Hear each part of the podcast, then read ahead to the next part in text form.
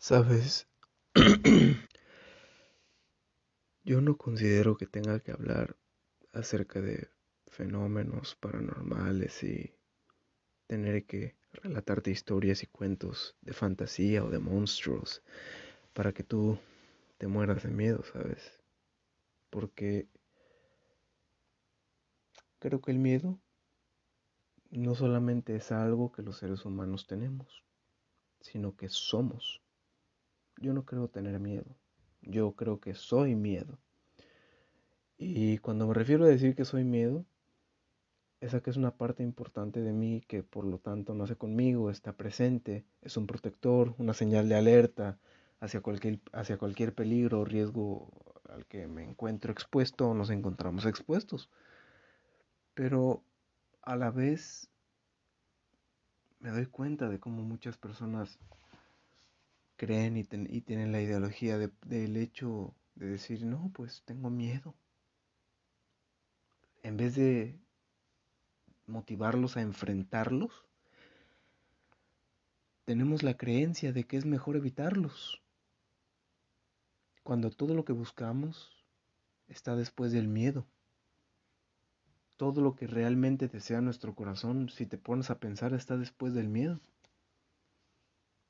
¿Cómo, te vas a dar una idea o cómo te vas a dar cuenta de si aquella oportunidad que tanto buscabas está frente a ti y no la tomas o no te arriesgas a decidir o ver si es para ti o no, porque tienes miedo?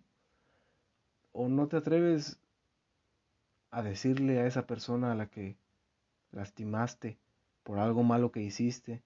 O quizá por algo que no hiciste, pero hiciste sentir de forma inconsciente e ir a decirle perdón porque tienes miedo. O decirle a esa persona cuánto la amas, cuánto la quieres y lo mucho que la extrañas porque tienes miedo. Cuando yo creo que el miedo es como el pasado. Ambos no, no, necesariamente van a reflejar la mejor versión, la mejor historia, pero si lo sabes utilizar se convierte en una herramientota para poder desempeñarte de forma social con el prójimo. Si tú eres una persona que tuvo un pasado feo, con la peor situación que te puedas imaginar, yo no te pienso decir que eres un pobrecito. Porque eso mismo puede hacer que tu vida se convierta en algo extremadamente chingón. Debido a que el pasado sirve como herramienta de transformación y de creación.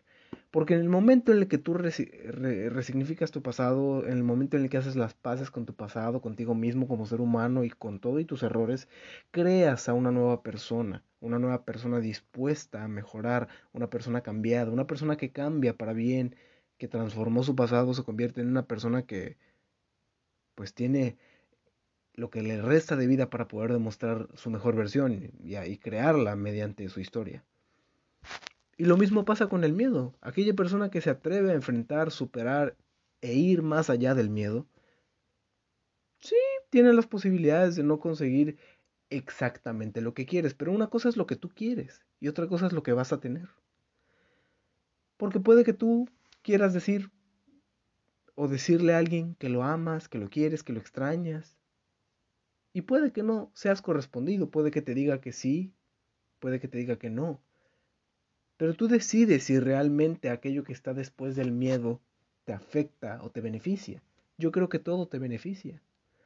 Si te dicen que sí, qué bueno, siéntete orgulloso y agradecido. Y si te dicen que no también. Porque al menos tú ya aprendiste. La otra persona quizá por X o Y razón no va a estar acorde contigo, ni va a tener la misma sincronía que tú tienes hacia ella como, como ella contigo, pero entonces tú creces como persona, creces como ser humano. En el momento en el que tú haces las cosas por voluntad propia, con valentía, con honestidad, las cosas mejoran. Y también la vida que quieres se va acercando más y más. Tenemos tanto miedo y nos aterra, como no tenemos una idea, el decir las cosas. Muchas veces he escuchado esta frase que a mí al menos me alborota la cabeza. Esta frase de es que soy muy orgulloso, es que soy muy orgullosa. Eh, ¿De qué te sirve el orgullo? El orgullo es una herramienta de frustración. ¿Qué es lo que hace el orgullo por ti? Aparte de reservar tus emociones, dañarte y hacerte mierda interna. ¿De qué sirve el orgullo? No he visto a una persona que se haya visto beneficiada por ser orgullosa. He visto a personas que creen ser beneficiadas por el orgullo, pero no he visto a ninguna que realmente se beneficie por el orgullo. ¿El orgullo qué es lo que crea? El orgullo crea soberbia. Cuando una persona es orgullosa, cree que muy poca gente es la que merece realmente escuchar lo que tiene que decir. Cuando todos somos iguales y nadie está por encima de nadie. Entonces, yo creo que es mucho más sano y es un proceso de crecimiento completamente maravilloso el decir las cosas, el hacer las cosas. Lo he dicho en muchos podcasts y en uno específicamente se, se dedicaba a este tema. ¿Por qué no vas y la cagas? Tienes la menor idea de las personas que están allá afuera y no tienen la oportunidad de cagarla como tú. Tú tienes esa ventaja y no lo haces porque tienes miedo.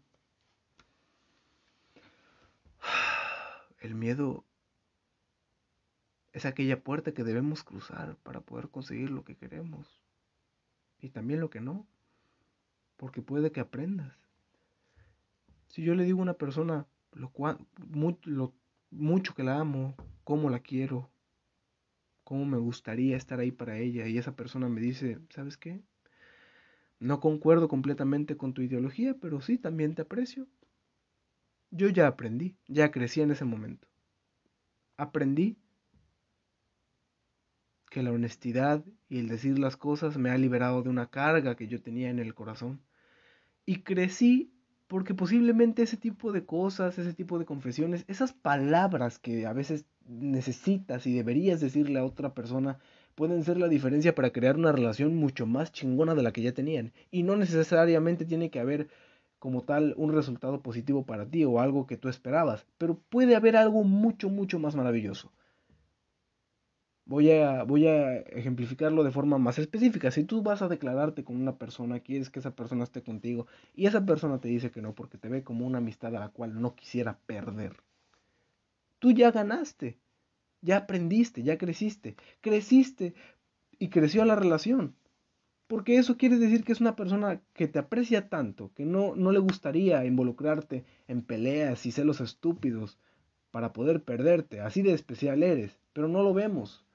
Nuestro ego nos controla y nos dice qué es lo que queremos. Y si no es eso, a la chingada, nos vamos y a la... Y a la pero eso solamente es una prueba de que realmente no amas, sino es una prueba de cómo tu ego te manipula.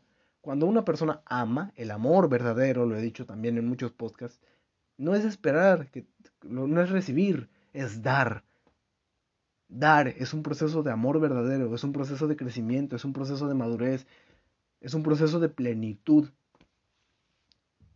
Entonces, el miedo no es una puerta que te abre oportunidades. En un trabajo, tienes miedo a que no te contraten, tienes miedo a cagarla, tienes miedo a no vivir de nada.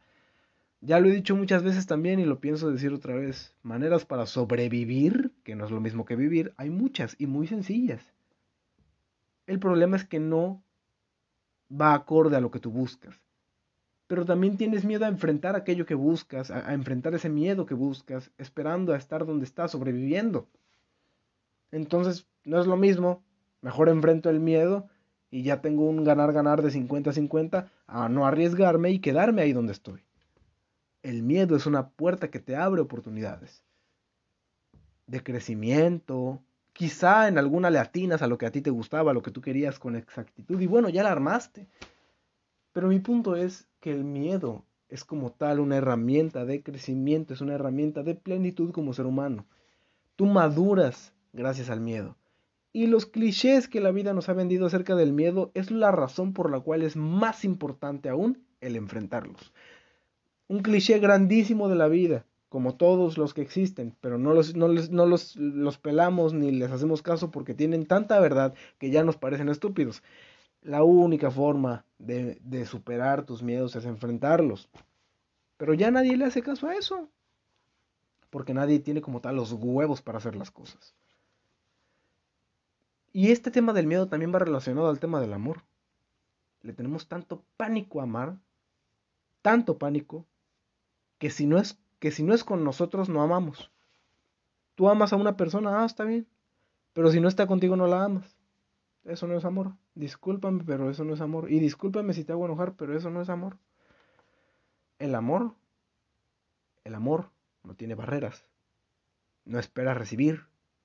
No esperas condiciones. En el amor, tú no buscas que alguien siga tus mandamientos, ni siga tu estilo de vida, ni tu estilo de ver las cosas. En el amor se ama y ya, se da y se chingó, no se hace nada más. De eso se trata el amor. El amor se trata de poder magnificar esa esencia que tienes tan hermosa, tan, tan, tan chingona, con tu luz, con tu esencia, con los demás, sin tener que esperar nada a cambio. Puedes amar a una persona estando con alguien más, pero tu pinche orgullo, tu pinche ego, tu entre comillas amor te dice que no. Y esa es la razón por la cual también las personas sufren un chingo. Porque como ya no se pudo con esa persona, ya no, ya no pudiste estar con ella como tal, ni pudiste estar con él como tal, lo quieres dejar de amar de a putazo y por eso la gente sufre. Y pues obviamente querer olvidar a alguien en una semana, en dos semanas, en un mes, en dos, tres, cuatro, cinco, seis, duele y duele un chingo. Te reto, te reto a que sigas amando a esa persona, incluso estando con alguien más. Te apuesto a que te sientes mucho mejor que estar queriendo olvidarla de a putiza, quitándote tus penas chupando, drogándote, llorando, etc. Y si esa persona te hizo daño, te lastimó, una, tú decides si las otras personas te dañan, porque tú eres la persona que recibe el impacto. Pero si, si esa persona, entre comillas, te lastimó o hizo algo que realmente te denigraba a ti, te alejas, deseas lo mejor y ok, no necesitas amarla, pero tampoco necesitas odiarla, ni, necesitas, ni necesitas tener remordimientos, ni necesitas tener que estar pensando en ella y desearle todo el mal posible, porque entonces pierdes tú y esa persona se vuelve más plena incluso que tú. Y eso que se supone que ella fue, ella o él fue, fue el ojete o la ojete. Entonces, enfrentar tu miedo no es una oportunidad de vida, no es una oportunidad de amor, no es una oportunidad de grandeza personal e interna. Yo no hablo de dinero, porque no va por ahí. La grandeza ni el éxito no es dinero. Pero si buscas una oportunidad con una vida que tú ya tienes establecida, primero que nada renúnciala. Renuncia a esa vida que tú creías perfecta, que no existe porque la perfección no existe. Y buscas las oportunidades que más se van proporcionando al estilo de vida que tú tienes en mente. Y si en tu estilo de vida hay amor, buscas amor, quieres amor, uno, amate a ti. Dos, ama a los demás. En el momento en el que tú te sientes lleno contigo mismo, ok, va, amas a los demás.